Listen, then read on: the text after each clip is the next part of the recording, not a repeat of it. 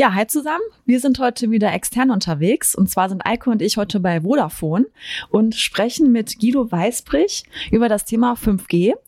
Und ähm, ja, erstmal danke, dass wir da sein dürfen, Guido. Wir duzen uns auch heute im Podcast. Und ähm, ja, du bist ja hier, also du bist eigentlich gelernter Maschinenbauingenieur und jetzt Direktor für Netzwerkplanung. Und da sind wir ganz gespannt, was man da so den ganzen Tag macht.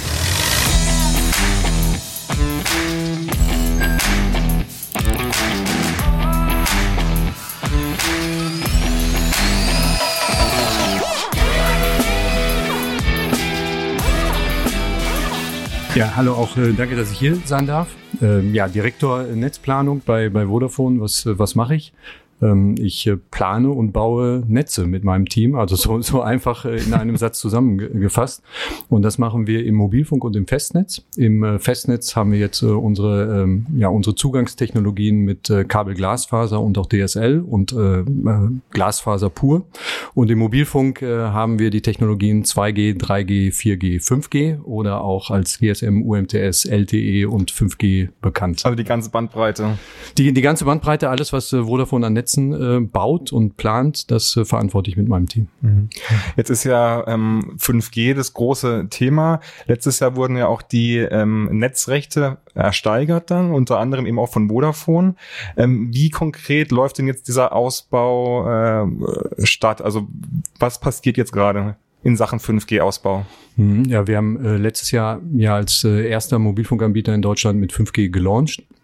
Und ähm, das hat Stand jetzt noch so, so ein bisschen ähm, ja, Pilotcharakter, das sind die ersten Implementierungen.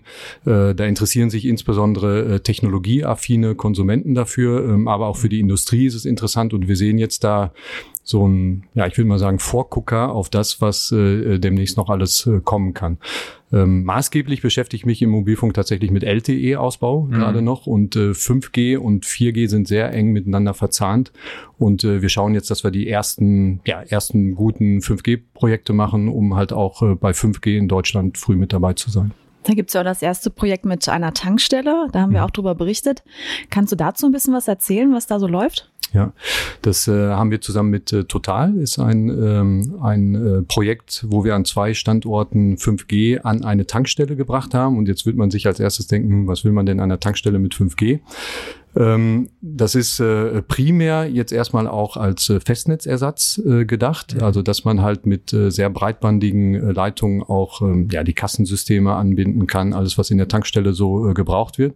Aber gerade für Total ist es sehr wichtig, sich zu überlegen, wenn jetzt in Zukunft alles mehr in Richtung E-Mobilität geht und die Autos an der Tankstelle stehen und dann halt eine halbe Stunde E betankt werden, was kann man da auch noch ein Software-Upgrade drüber machen, also für das Auto, also so, so, so ganz Sachen Sachen, wo man heute sagt, hm, das ist, ist vielleicht ja. noch ein bisschen Zukunftsmusik, aber das wird äh, natürlich auch alles kommen und auch dafür, ähm, ja, das sind Use Cases, die wir uns durchaus vorstellen können, die wir immer in äh, ähm, Kooperation äh, jetzt in diesem Fall mit Total machen um äh, halt zu zeigen, ja, wie kriegt man die Konnektivität äh, und wie kann man die, den Ladevorgang nutzen, um zum Beispiel Software-Upgrades auf die mhm. Autos zu bringen.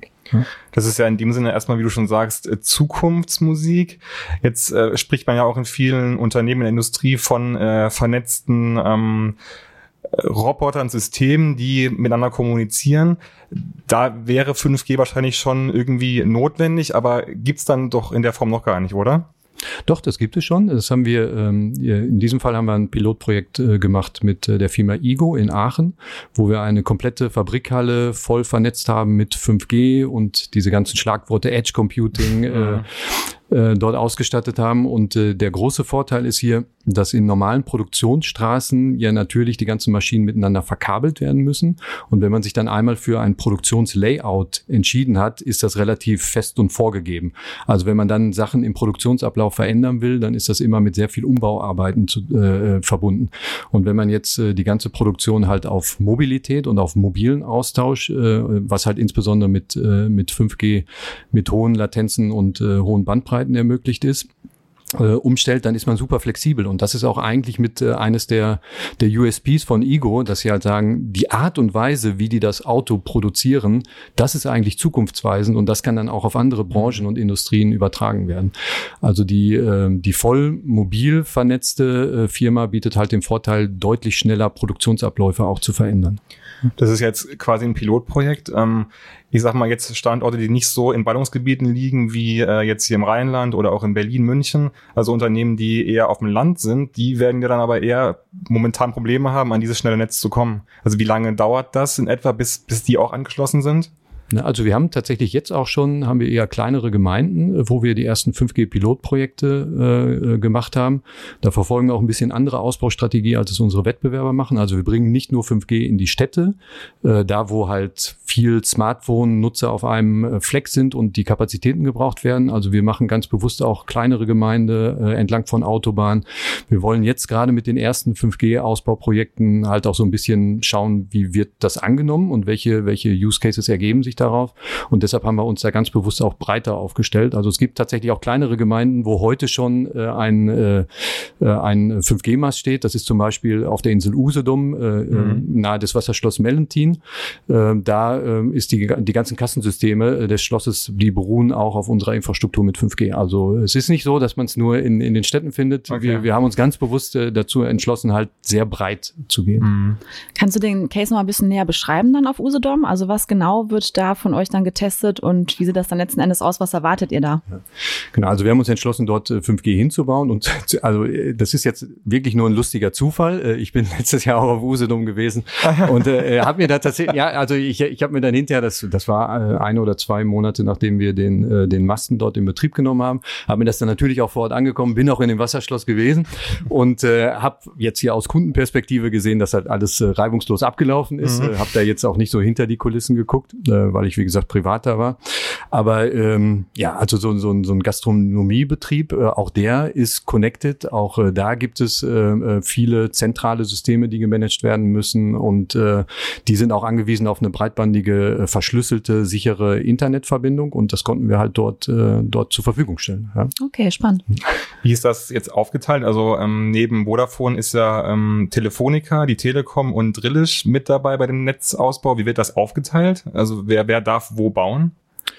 Ähm, also jede, jeder hat äh, Frequenzen ersteigert jetzt in der letzten mhm. Frequenzauktion im letzten Jahr und äh, prinzipiell darf, darf jeder überall ausbauen und es geht ja auch gerade um Infrastrukturwettbewerb, mhm. also dass man äh, unterschiedliche Infrastrukturen hat von unterschiedlichen Netzbetreibern, ähm, die, die halt äh, dann in Summe ganz Deutschland die Industrie und die Konsumenten versorgen.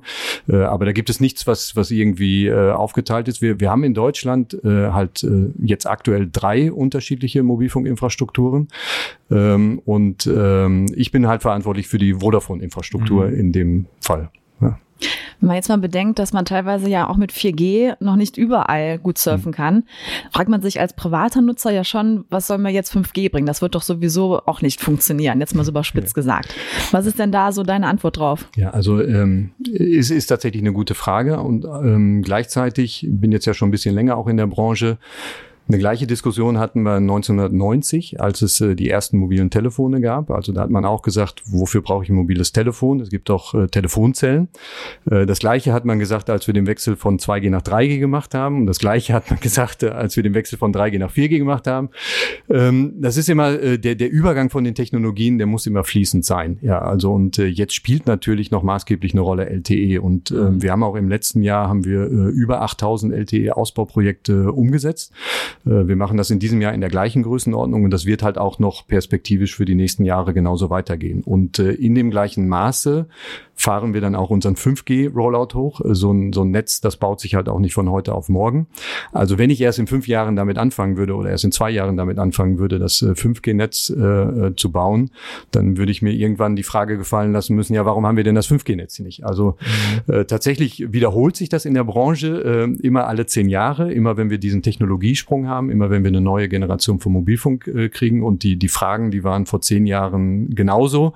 Ähm, heute sind sie halt, äh, ja, wir brauchen ein flächendeckendes äh, 4G-Netz, gar keine Frage, und da arbeiten wir auch noch äh, dran. Die Netze in Deutschland sind, sind gut, aber können durchaus noch verbessert mhm. werden.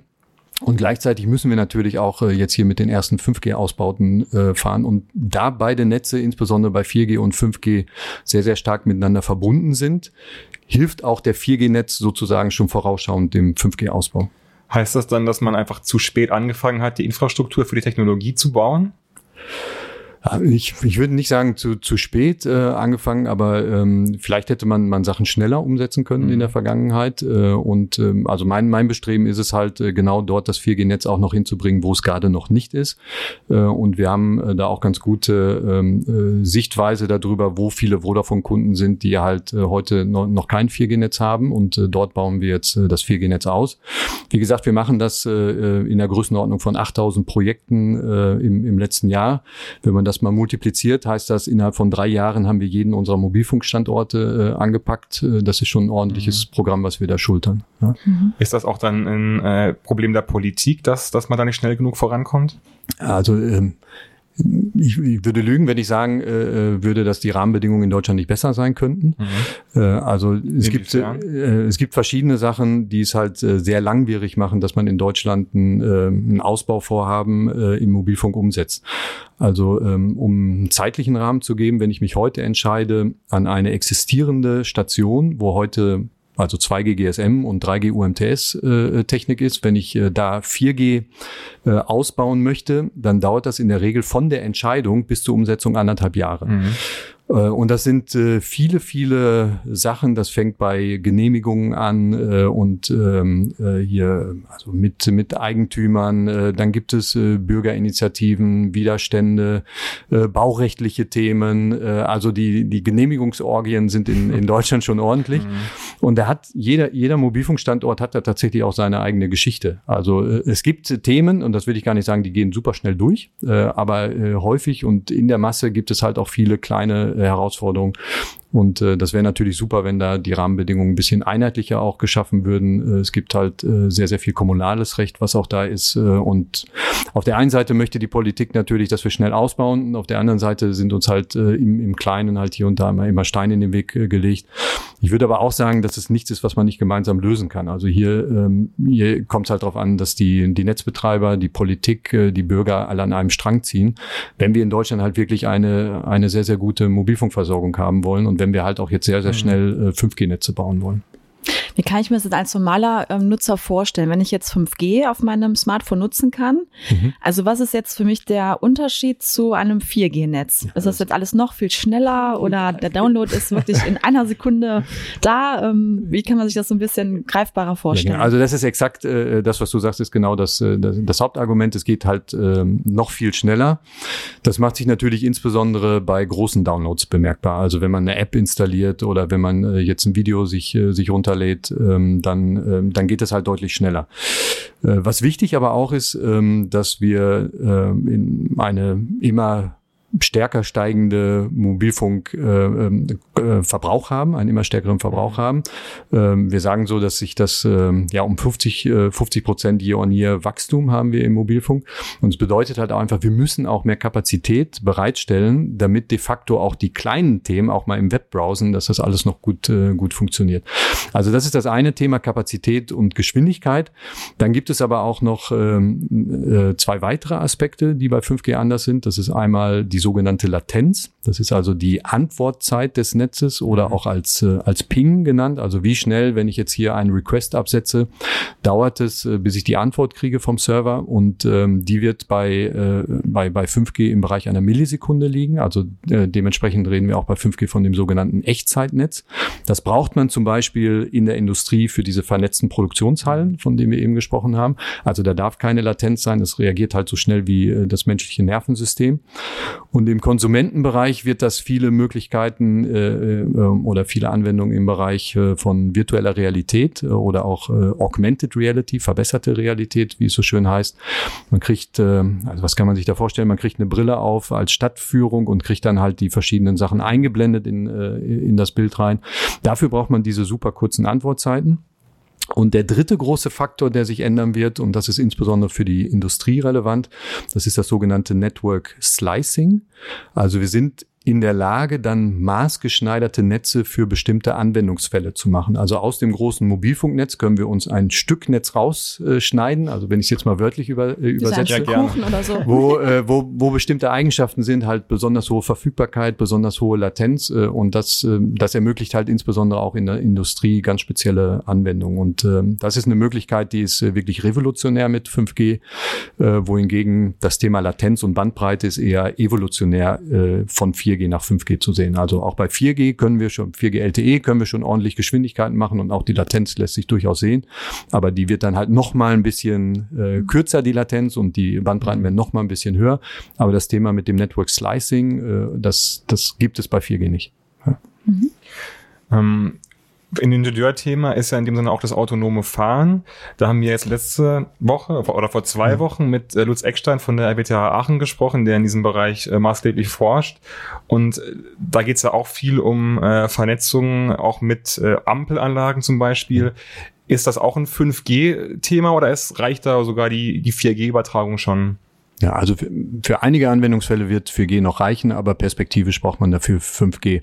Wobei wir auch hier äh, sagen, dass äh, nicht nur der Mobilfunkstandard 5G alleine äh, das, äh, das Rennen machen will, das wird immer ja eine Kombination von äh, auch Wi-Fi sein, äh, also Auto-zu-Auto-Kommunikation, 5G, die Sensoren äh, müssen mit den entsprechenden Konnektivitätsnetzen äh, äh, sprechen. Also es wird ein Konglomerat sein von unterschiedlichen Techniken, die da zusammenkommen. Wir sagen da auch immer, dass wir selber keine Autos bauen werden als, als Vodafone.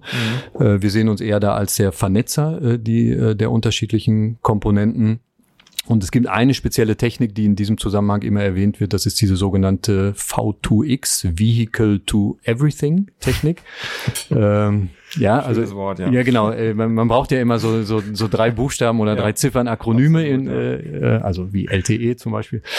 ähm, und äh, Vehicle to Everything steht dafür, dass die äh, die Kommunikation halt von den Fahrzeugen zu Fußgängern, zu Ampelanlagen, zu Schildern, zu Kreuzungen, äh, zu Kreisverkehren, keine Ahnung, ähm, halt äh, die die ganzen Daten, die äh, not notwendig werden, um irgendwann mal also insbesondere erstmal das vernetzte Fahren und dann äh, irgendwann das autonome Fahren dann äh, zur Verfügung zu stellen. Mhm. Ja. Also ähm, du hast ja gerade gesagt, dass ihr jetzt nicht da überlegt, Autos auch zu bauen. Sony hat sich das ja zum Beispiel anders überlegt. Ja, das und, war, war ich ähm, total überrascht. Genau, es ja. war ja auch eine große Überraschung und so von wegen, ja, Sony geht unter die Autobauer. Wie bewertest du solche ähm, ja, Entwicklungen. Also würdest du sagen, die testen immer so ein bisschen rum, aber ich glaube jetzt nicht, dass das irgendwie erfolgreich wird. Oder können die schon auf dem Markt da so ein E-Auto rausbringen, was erfolgreich sein wird. Ja, also ich denke schon, dass der Automobilmarkt sich in Summe halt äh, umwälzen wird nochmal. Also die Karten werden dann neu, neu gemischt. Ähm, einmal ähm, ist die Entwicklung klar vom äh, äh, vom Verbrennungsmotor in Richtung äh, E-Auto und das andere ist halt jetzt hier vom nicht vernetzten Fahren zum vernetzten Fahren und letztendlich zum, zum autonomen Fahren, Fahren und dass das halt neue Player auch auf den Markt bringt, neue Chancen bringt, ist, ist durchaus da. Also dass sie sich getraut haben, so einen Move zu machen, äh, Respekt. Ähm, ob sie erfolgreich sein werden, wird man dann in, wenn wir in fünf Jahren nochmal so einen Podcast machen, dann werden wir das besser beurteilen können. Äh, wir, wir sehen halt äh, in diesem ganzen Spiel un, unsere Rolle dabei äh, zu vernetzen, also die, äh, die Autos miteinander, untereinander zu vernetzen, mit anderen Verkehrsteilnehmern zu vernetzen, mit der Infrastruktur zu vernetzen und auch das Thema Onboard Entertainment. Also stellen Sie sich mal vor äh, oder stellt euch vor, äh, ihr könnt autonom fahren. Ja, was macht man dann mit der Zeit, die, äh, die man im Auto mhm. verbringt? Dann werden halt aus den Windschutzscheiben werden riesige Projektionsflächen und man kann dann entweder seine E-Mails schon machen, wenn man morgens zur Arbeit fährt, oder halt noch einen Film gucken, den man zu Hause angefangen hat, äh, die, die neueste Serie auf Netflix. Und äh, das muss ja auch dann in die bewegten Autos rein mhm. und auch dafür braucht man wiederum die Mobilfunkinfrastruktur. Okay. Ähm, ich wollte noch ein Thema ansprechen, was äh, sowieso immer mitschwebt bei 5G. Das ist ja ähm, das Thema Huawei. Ähm, Wenn ich richtig verstehe, ist, dass Huawei die Hardware liefert, die man für den 5G-Ausbau äh, braucht. Wie ist denn äh, da eure Meinung zu? Also es gibt ja die Diskussion um möglichen, äh, mögliche Datenspionage. Ähm, braucht ihr da von der Politik eine klare Ansage? Oder ist das so, dass ihr sowieso mit diesen Teilen arbeiten müsst, weil sonst funktioniert's nicht? Ja. Also es ist einmal so, wie, wie ich eben gesagt habe, dass das 4G-Netz und das 5G-Netz halt sehr, sehr stark miteinander auch verknüpft äh, ist. Und ähm, wir arbeiten mit äh, unterschiedlichen Lieferanten da zusammen, äh, weil wir einfach sagen, äh, da, dieses Ökosystem von unterschiedlichen Lieferanten, das bringt uns dann letztendlich auch die bestmögliche Sicherheit. Also alles wird auf Herz und Nieren bei, bei uns äh, äh ge geprüft äh, und auch äh, durchgecheckt, egal wo der Lieferant äh, mhm. dann jetzt herkommt. Und wir setzen da immer auf eine sogenannte äh, Multi-Vendor-Strategie. Äh, und, Was ähm, heißt? Das heißt, dass wir mit, mehr, mit mehr, mehreren, okay, mit ja. mehreren Lieferanten mhm. arbeiten, also mit, äh, mit asiatischen, chinesischen, aber auch mit europäischen. Und ähm, äh, in, in Summe ist es so, dass äh, jetzt hier in den sensiblen Bereichen des Netzes, das ist das sogenannte Core-Netz, wo, wo auch die Intelligenz ist, äh, dass wir da also kaum, kaum noch Komponenten haben. Und wir haben uns schon vor ja, ein paar Jahren aus, aus wirtschaftlichen Gründen entschlossen, da halt einen sogenannten Swap zu machen. Also da werden wir in Zukunft dann ausschließlich europäische Lieferanten mhm. haben in den Kernnetzen. Aber Huawei-Hardware ist schon bei euch verbaut? Huawei-Hardware ist verbaut in unserem sogenannten Access-Netz, in mhm. dem Funknetz. Ähm, was relativ unintelligent ist. Äh, und ja, also äh, klingt da gar nicht so nett. nein, also äh, jetzt hier, hier bezogen auf die Sensibilität ja, der, der Daten, die da drüber geht. Natürlich ist das hoch, hochentwickelte mhm. Technik, gerade die Antennentechnik, das ist irre, was da heutzutage möglich ist. Also auch auf kleinsten Raum möglich ist. Also soll, soll hier dann, dann nicht negativ klingen, aber wenn wir das austauschen müssten, würden wir halt erstmal um Jahre zurück, mhm. zurückgeschmissen werden. Also und dann können wir uns auch den, den 5G-Ausbau hier in Deutschland würde sich halt deutlich verzögern. Ja. Mhm. Okay. Ich würde noch mal gerne einen anderen Bereich ansprechen, wo 5G ja wahrscheinlich nützlich sein wird, und zwar im Energiebereich. Da ähm, habe ich gesehen, dass ihr auch bei Windenergie 5G mhm. einsetzen, ja. da ein Projekt habt. Kannst du da ein bisschen was zu erzählen? Ja, ähm, möchte ein bisschen weiter ausholen. Äh, das Thema Energiebedarf und äh, 5G, da wird äh, manchmal 5G so ein bisschen im Misskredit gebracht, aber das Gegenteil ist genau der Fall.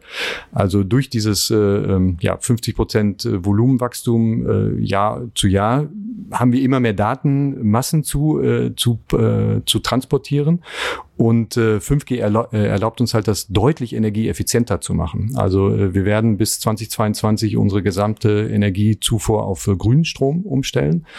Ähm, und äh, 5G ist, ja, wir nennen es auch so ein bisschen die Energiesparlampe im, äh, im Mobilfunk. Also es ist also 80 Prozent äh, energieeffizienter, um dieselbe Menge. Genau? Das liegt an verbesserten Funktechnologien. Also äh, okay. äh, wir haben als Mobilfunkanbieter ist unser, unser knappstes Gut ist äh, das Spektrum. Ja, und äh, wenn das Spektrum halt mit 2G-Technologie genutzt wird, dann ist es deutlich ineffizienter auch genutzt. Also wir kriegen mhm. bildlich gesprochen über das gleiche Stück Luft, kriegen wir halt mit 3G-Technologie mehr Daten übertragen als mit 2G und mit 4G als mit 3G und mit 5G als, äh, als mit 4G. Also äh, die, die neuen Technologien, die ermöglichen, also genauso wie beim analogen TV zum digitalen TV, es ist halt deutlich, äh, deutlich effizientere Techniken.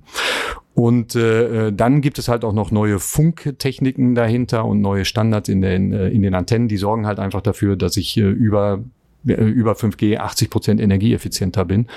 Und äh, von daher ja, ist, ist 5G die Energiesparlampe. Ja. Spannend. Ich bin also schon sehr äh, freudige Erwartung, was da noch so kommen wird und wie die Projekte da weitergehen. Mhm. Ähm, ich habe gelesen, dass in Hamburg sich hier schon die, äh, die ersten gegen 5G aussprechen, beziehungsweise sagen, dass das gesundheitsschädlich äh, ist. Ähm, Gibt es da von eurer Seite in irgendeiner Form auch Studien, die das widerlegen können oder irgendwie schon Ergebnisse? Ja, also wir funken ja aktuell auf 5G auf den äh, auf selben oder ähnlichen Frequenzen wie wie der aktuelle Mobilfunk äh, und auch wie äh, wie Wi-Fi zu Hause. Äh, und es gibt äh, keine keine Studien, die belegen, dass es äh, einen negativen Impact hat. Also und und von daher denken wir, das ist ist unbedenklich. Und wie gesagt, es ist halt nur ein neuer Funkstandard auf denselben Frequenzen. Mhm. Also und äh, äh, Fernsehsignale haben wir, ich weiß nicht in Deutschland seit wie vielen Jahren.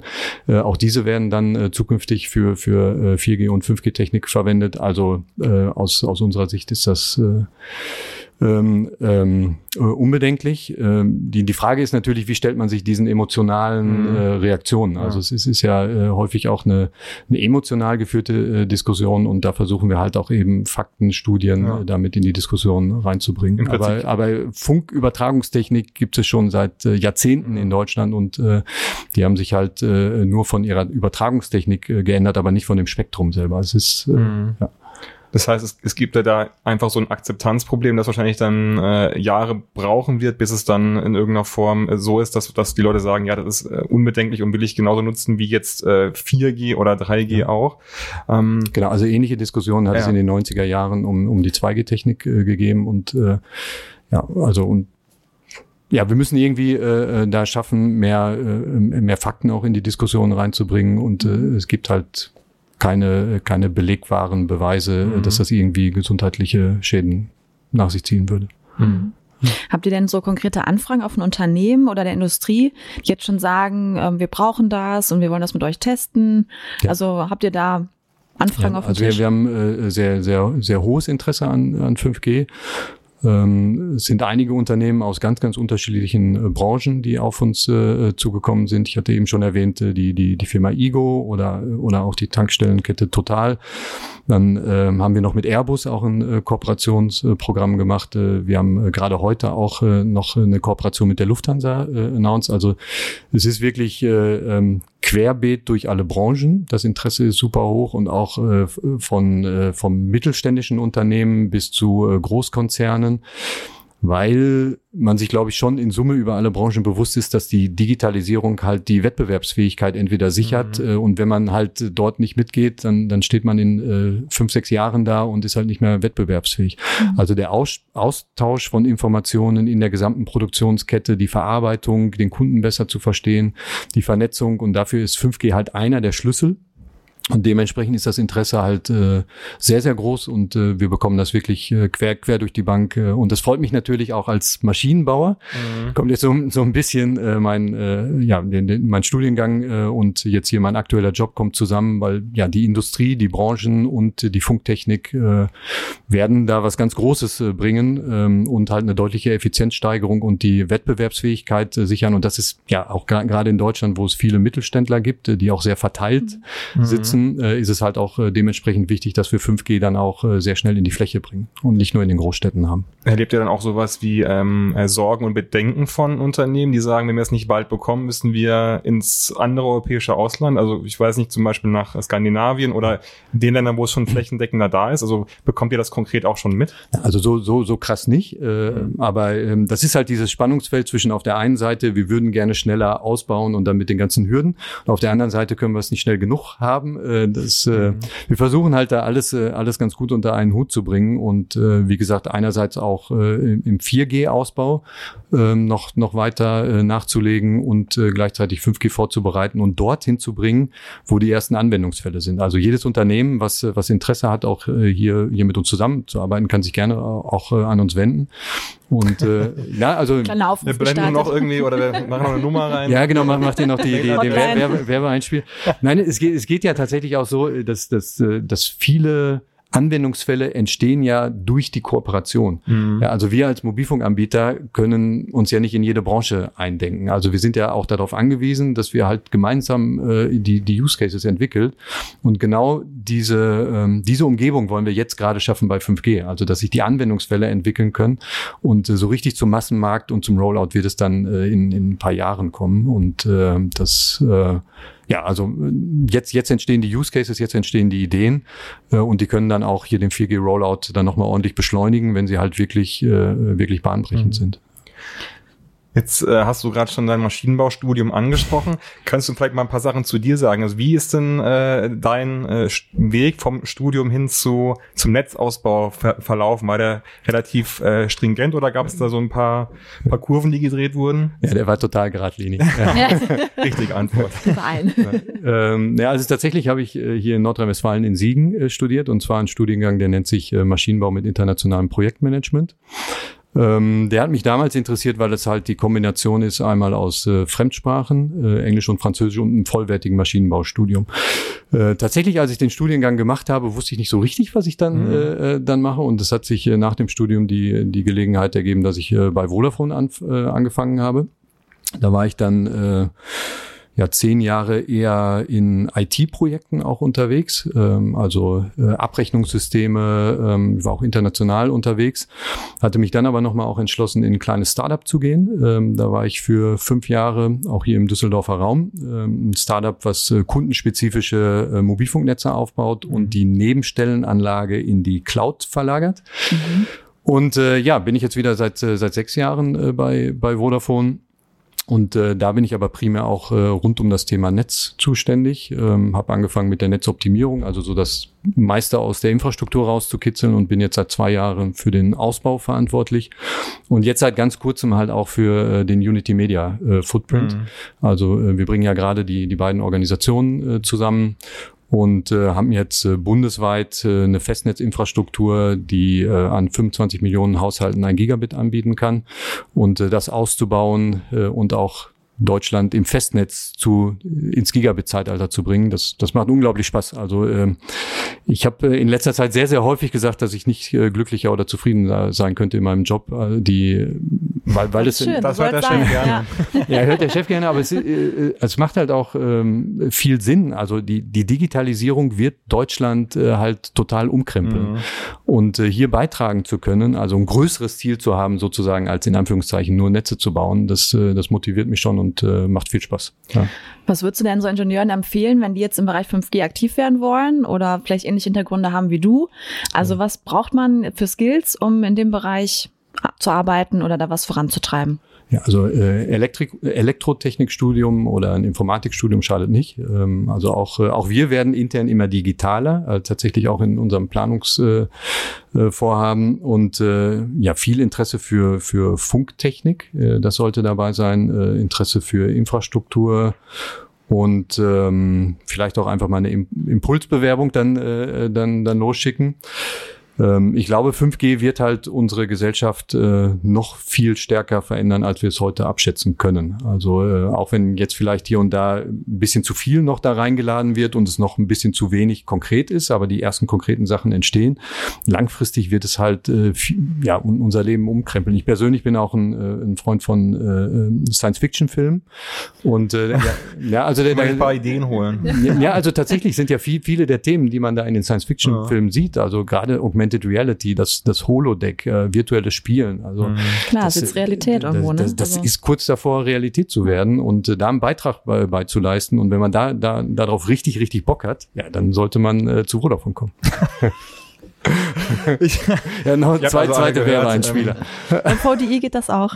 Vodafone sucht. Ähm, ich hätte noch mal eine Frage zu deinem Studium. Also ähm, würdest du sagen, dass du damals schon äh, für die Digitalisierung äh, vorbereitet wurdest im Studium oder war das eher so eine Sache, dass du das äh, dann erst, also on the job dann gelernt hast. Ja, also dafür ist das Studium halt äh, zu lange her und da bin ich auch schon zu alt für.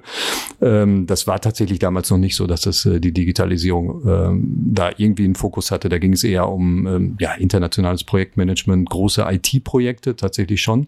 Mhm. Ähm, und jetzt hier die Digitali Digitalisierung-Skills, also mit großen Mengen von Daten äh, arbeiten zu können, da Analysen zu machen, äh, Machine Learning, also die, diese, diese ganzen Buzzwords, das ist ja erst in den letzten Jahren entstanden. Also es war noch nicht Teil meines Studiums, aber das ist äh, ein absolut großer Teil meines Jobs. Ähm, mhm. weil, also weil wir natürlich die ganzen Informationen, die auch in unserem Netz äh, entstehen, versuchen in die Netzplanung äh, und in den Netzbau umzusetzen. Mhm. Es gibt eine VDI-Studie, die eben sagt, dass sich die, äh, dass sich viele Studierende aus den Ingenieurwissenschaften nicht gut genug für die digitale Transformation vorbereitet fühlen aufgrund von Lehrinhalten.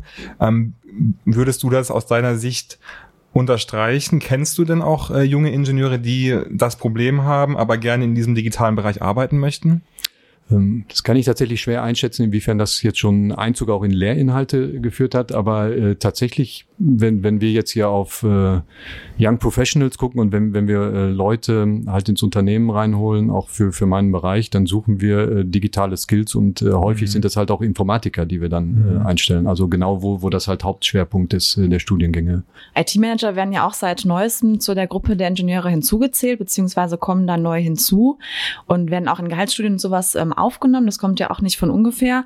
Und ähm, dass man Skills zum Beispiel auch im IT-Bereich als Ingenieur mittlerweile braucht. Da gibt es ja ganz kontroverse Meinungen. Genau, also äh, ich, ich als Techniker sage natürlich immer, dass, äh, dass die Techniker die besten Produkte machen. Nein, auch, äh, auch Scherz beiseite, aber äh, nein, Deutschland ist halt äh, ein Land der Ingenieurskunst ähm, und äh, es besteht natürlich die Gefahr, dass wir gerade bei der nächsten Generation von Ingenieurskunst mit Daten arbeiten zu können, mhm. dass wir da vielleicht den, den Zug verpassen, äh, aber der ist ja noch nicht ganz losgefahren. Also mhm. es ist nicht so, als, als könnten Kann wir noch aufspringen. Nicht, äh, ja, wir können noch aufspringen und äh, auch dafür sind Rahmenbedingungen äh, wichtig. Da ist die Ausbildungsthematiken äh, wichtig. Ich habe äh, zwei, zwei Kinder im schulpflichtigen Alter, die machen schon Informatik, selbst mhm. in der mhm. Grundschule. Zwar, zwar immer, nur, ja. äh, immer nur ein bisschen, also das, das stimmt mich hoffnungsvoll. Mhm.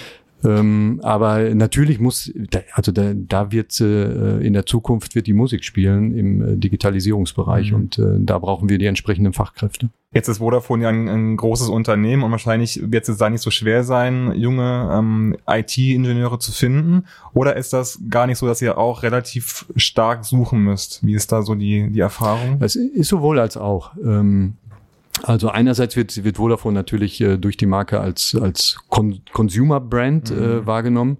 Das heißt also insbesondere auch in, äh, ich sag mal, kommerziellen Bereichen und so, da, äh, da, da stellt sich die Herausforderung nicht so. Ähm, wenn es aber um die technischen Bereiche äh, geht und da, wo ich für verantwortlich bin, dann ist es tatsächlich so, dass wir häufig nicht assoziiert werden damit mit, okay, okay. und äh, ich habe jetzt hier was mit Informatik studiert und ich könnte zum Beispiel auch bei, bei Vodafone mhm. anfangen. Mhm. Und da machen wir Aktivitäten, dass wir auch an die Hochschulen gehen und, äh, und dort schauen, dass wir äh, präsenter werden, in die Wahrnehmung äh, mhm. kommen. Und ähm, da, ja, also können wir uns auch noch ein bisschen verbessern. Ich habe noch eine Frage zum Thema, also jetzt nicht 5G, sondern eher um das Thema Daten. Ähm, jetzt wird ja auch viel diskutiert über Cloud-Systeme, Cloud-Möglichkeiten.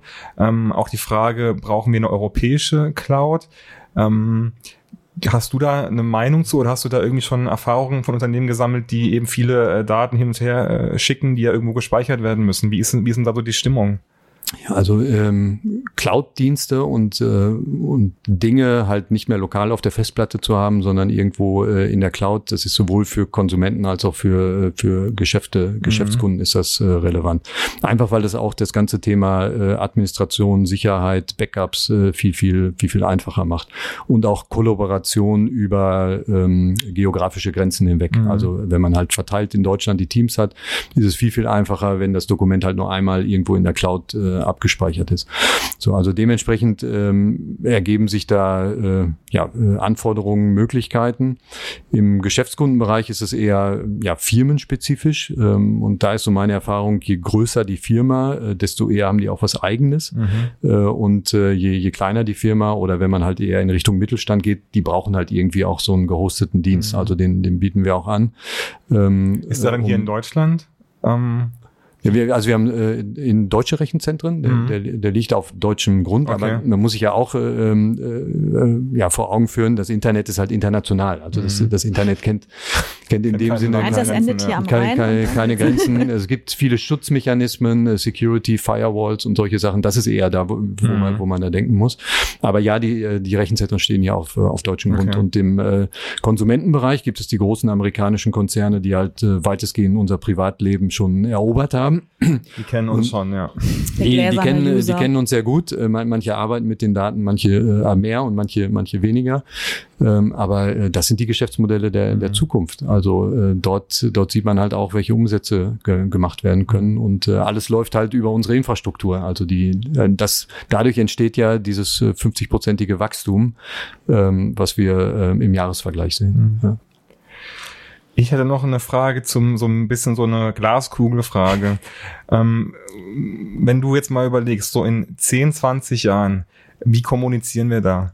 Also haben wir da ähm, noch was Schnelleres als 5G? Haben wir noch Smartphones? Haben wir da andere Kommunikationstools? Ja, also aus äh, Technologiesicht betrachtet und wenn wir den äh, Ereigniszeitraum von zehn Jahren nehmen, dann werden wir uns mit 6G beschäftigen in zehn Jahren.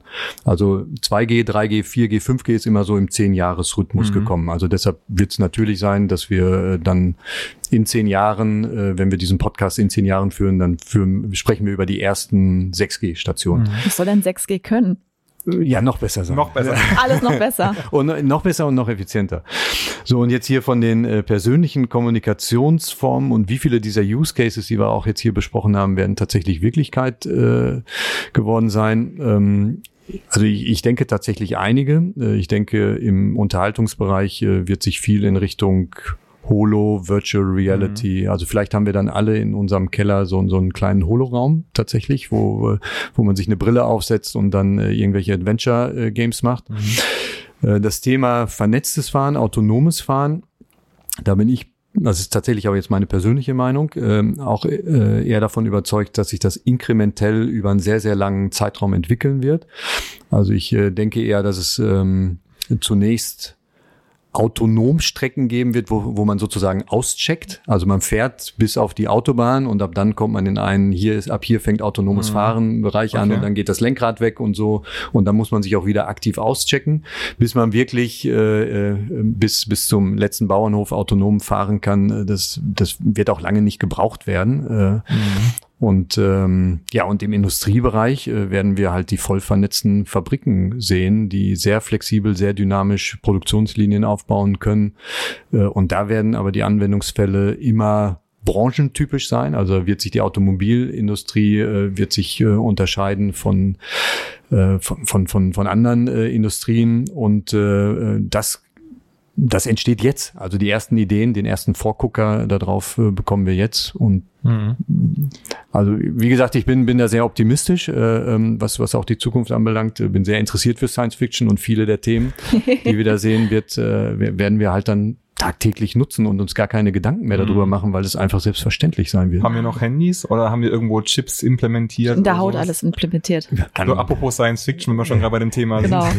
Ja, kann, kann sein. Also ähm, irgendwie die, die, die, die Ära der Smartphones kann sein, dass die irgendwann mal äh, ja. zu Ende gehen wird und dass wir andere Möglichkeiten finden, halt ohne mit äh, gebeugtem Nacken nach vorne. Ja, ist auch nicht gut, ne? Äh, so eine Schmerzen von und dann den genau. äh, Fußgängerübergang zu ver verpassen. Genau. Also Kontaktlinsen, Kontaktlinsen in die äh, das Display eingebaut mit Gestensteuerung äh, und das alles oder oder äh, Voice-Steuerung. Da wird es viele, viele äh, Themen geben. Ja. Wollen wir 5G erstmal auf die Straße bringen und dann sprechen wir uns so in zehn Jahren nochmal noch wieder. Genau. Genau. Also die Einladung nehme ich gerne.